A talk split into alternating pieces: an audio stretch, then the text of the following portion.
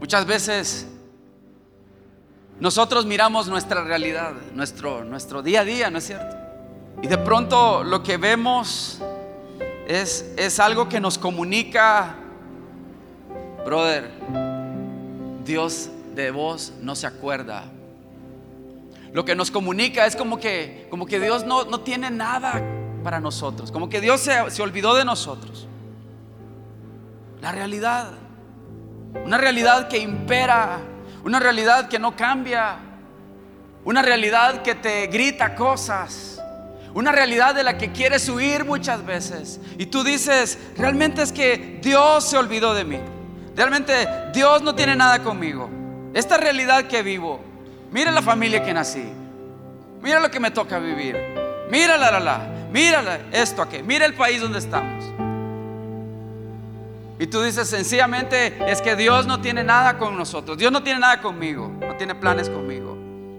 Cuando tú estás atravesando todo ese, ese, ese desierto en tu vida, cuando tú estás atravesando literalmente como caminando sobre fuego en tu vida, pruebas difíciles, severas, adversidades que, que te tienen casi derribándote te tienes que preguntar, ¿será que Él ya no nos ama si tenemos problemas o aflicciones? Y continúa y dice, si somos perseguidos o pasamos hambre, o estamos en la miseria, o en peligro, o bajo amenaza de muerte. ¿Será que yo ya escapé del control de lo que Dios tenía para mí cuando estoy atravesando algo de eso? ¿Será que yo ya me salí de los propósitos de Dios cuando estoy atravesando eso?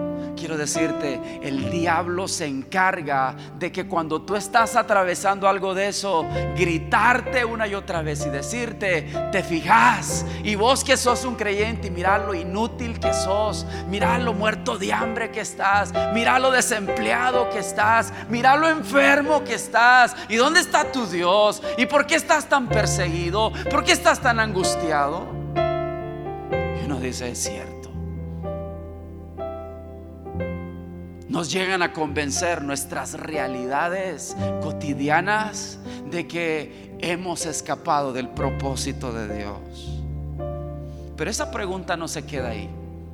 El apóstol Pablo responde y dice en el versículo 37, claro que no.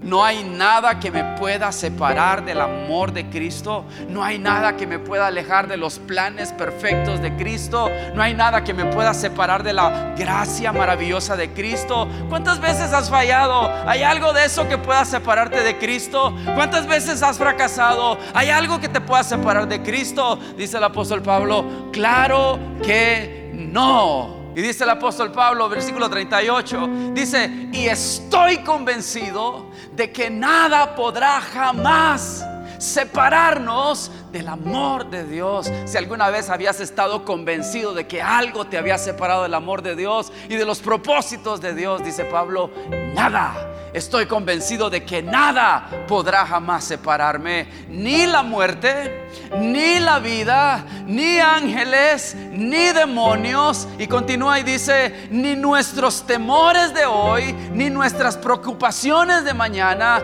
ni siquiera los poderes del infierno pueden separarnos del amor de Dios. Y tú algunas veces has estado chillando. Señor. Levántate en esta noche de cualquier lugar de postración donde tú estabas y comienza a creer en lo que Dios está trabajando para ti. Y continúa diciendo el versículo 39, ningún poder en las alturas ni en las profundidades, de hecho, nada en toda la creación podrá jamás separarnos del amor de Dios que está revelado en quién? En Cristo Jesús, nuestro Señor. ¿Sabes por qué? Porque los planes del Señor prevalecerán sobre tu vida siempre.